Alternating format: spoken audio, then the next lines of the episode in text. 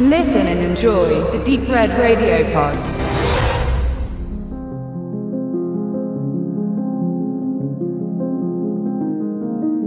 Auf Anraten meines Anwalts verweigere ich die Aussage in Berufung auf meine Rechte gemäß des fünften Zusatzartikels der Verfassung der Vereinigten Staaten. Elizabeth Sloan steht vor einer Anhörung, die ihre Praxen in der Lobbyarbeit durchleuchten und nach ethischen Verfehlungen suchen soll. Niemand muss in einer Untersuchung gegen sich selbst aussagen. Das besagt der fünfte Zusatzartikel, zu dem ihr ihr Rechtsbeistand rät. Doch Elizabeth versteht sich aufs Reden und Argumentieren und kann den Anweisungen nicht folgen. Die Politik möchte, dass das zu regierende Land über eine starke Wirtschaft verfügt. Wachstum und Aufschwung sollen der Bevölkerung Wohlstand und sozial-finanzielle Sicherheit geben. Das ist prinzipiell kein schlechtes Anliegen, aber die Realität sieht dann oft ganz anders aus. Konzerne können von Gesetzesentwürfen beim Abstoßen ihrer Erzeugnisse auch gebremst werden. Beispielsweise, wenn Umweltschutzverordnungen Feinstaubwertbegrenzungen beschließen, was der Autoindustrie sauer aufstößt. Was ist, wenn die Entwicklung der Fahrzeuge nicht so erfolgreich oder schnell ist, wie es erwartet wird? Sobald ein Unternehmen nicht jährlich eine Gewinnmaximierung zu verbuchen hat, sieht es seine Fälle davonschwimmen. Helfer in der Not sind Lobbyisten, die ein Bindeglied zwischen der Wirtschaft und der Regierung sind. Sie nehmen Kontakt zu den Landesvertretern auf, versuchen Einfluss auf sie zu nehmen, machen Geschenke oder stellen welche in Aussicht oder setzen unter Druck. Das Ziel ist, Gesetze zu entwickeln und letztlich zu verabschieden, die positiv für die Firmen sind und sie nicht einschränken, selbst wenn es bedeutet, dass der Mensch und sein Umfeld bedroht werden.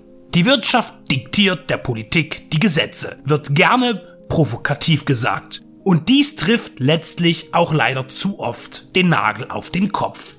Elizabeth Sloan lebt Lobbyarbeit in Perfektion. Sie ist gefürchtet und ihr Vorgehen ist aggressiv und intelligent. Sie verliert nicht. Das steht nie zur Debatte. Ein neues Waffengesetz soll in Washington DC beschlossen werden und die Fabrikanten von Schießeisen brauchen für sich dringend eine Einflussnahme auf den Kongress um nicht eine für ihre Verkaufszahlen schädliche Einschränkung zu erleiden. Immer mehr Menschen sterben auf US-amerikanischen Straßen an Schussverletzungen. Dazu ist nicht mal ein Schwarzmarkt nötig, denn Pistolen und Gewehre sind relativ leicht zu haben. In manchen Staaten sogar ohne Vorzeigen eines Personalausweises, wie im Film Die Erfindung der Wahrheit gesagt wird. Als Elizabeth von ihrem Arbeitgeber beauftragt wird, die Senatoren zugunsten der Waffenindustrie zu lenken, lässt sie sich dazu hinreißen, zur Gegenseite zu wechseln, die mit wesentlich weniger Geldmitteln versuchen, die Regierenden von schärferen Waffengesetzen zu überzeugen. David gegen Goliath. Humanität und Sicherheit gegen das Recht eines jeden, eine Pistole oder ein Gewehr zu besitzen. Drehbuchdebütant Jonathan Pereira liefert ein spektakuläres Skript ab, das von John Madden, Regisseur von Shakespeare in Love oder Best Exotic Marigold Hotel, zu einem atemlosen Kommunikationsthriller umgewandelt wurde. Die Art der Inszenierung ist rasant und in den schnell abgefeuerten Dialogen entwickelt sich eine Spannung, die durch Action kaum erreicht werden könnte. In der Tradition von den großen Justiz- und Politfilmen All the President's Men, die Unbestechlichen von 1976, mit Robert Redford und Dustin Hoffman, A Few Good Men, eine Frage der Ehre 1993 von Rob Reiner oder Gary Fladders Runaway Jury, das Urteil 2003, kann sich die Erfindung der Wahrheit einfügen und auf gleich hohem Niveau überzeugen. Dass der Film genau dorthin wollte, beweist eine kurze Einstellung, in der Elizabeth auf einem Sofa liegt und in ihrer knappen Freizeit ein Buch von John Grisham liest. Man wird inhaltlich mit einer Informationsflut überrollt und braucht erstmal ein wenig Zeit, sich zu orientieren. Denn Madden erklärt nicht das System, sondern schmeißt einen direkt hinein. Das ist auch die beste Wahl, denn wenn sich alles immer zu erläutern muss, um den Zuschauer das Denken abzunehmen, dann nimmt es der Entwicklung der Story viel von ihrem Reiz. Jessica Chastain spielt die abgeklärt kühle, scharfsinnige, schlagfertige und angriffslustige Miss Sloan mit eindrucksvoller Hingabe. Hinzu kommt ihre Attraktivität, die auch ausgespielt wird und sie zu einer unnahbaren Machtfrau aufsteigen lässt. Sie ist manipulativ und scheinbar gewissenlos, aber das ist notwendig, um ihr gesetztes Ziel zu erreichen.